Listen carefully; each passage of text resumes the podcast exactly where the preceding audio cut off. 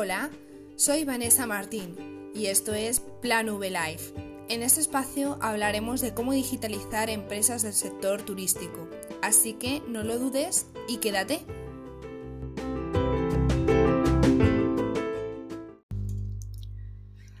Comenzamos. Hoy te vengo a hablar de la técnica del perro o los cuatro errores que debes evitar si quieres vender en redes sociales.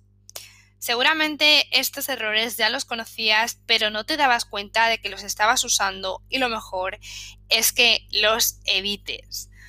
Bueno, estás aquí, este es lo que, lo que seguramente estés sintiendo y es que eh, tus eh, servicios no, llegan a, a tus clientes, no hay interés, no hay solicitudes de presupuesto y menos ventas todavía.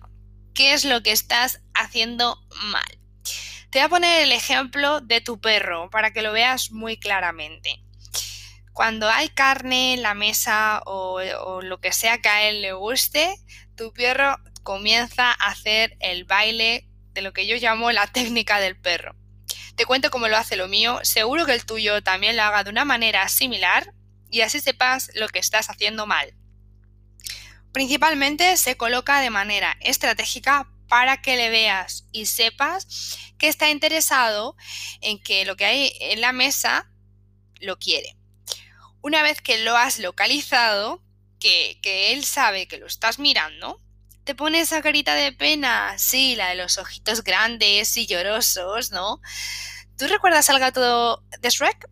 Esa carita, ¿no? Con los ojos grandes, imposible decir que no. Pues lo mismo.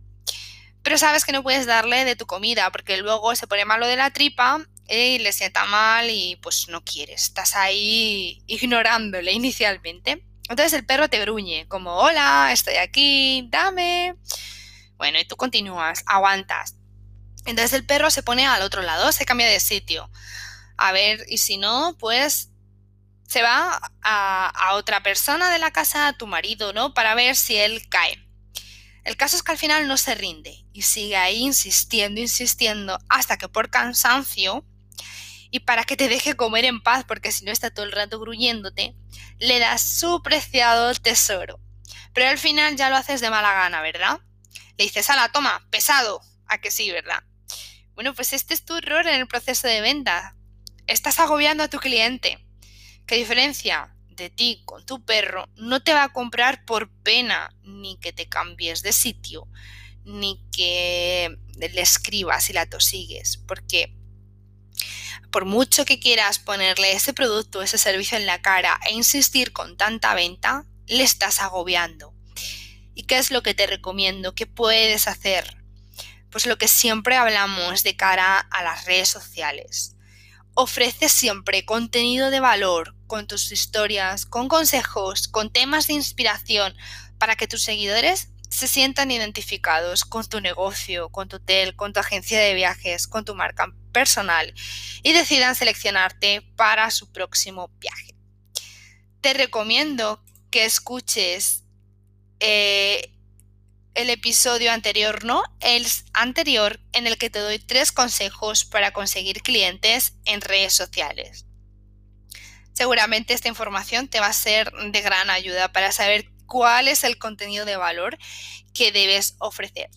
De todos modos, tengo muchos consejos en mis redes sociales, en LinkedIn, en Instagram y en mi página web, donde nos vemos y te espero en el próximo episodio.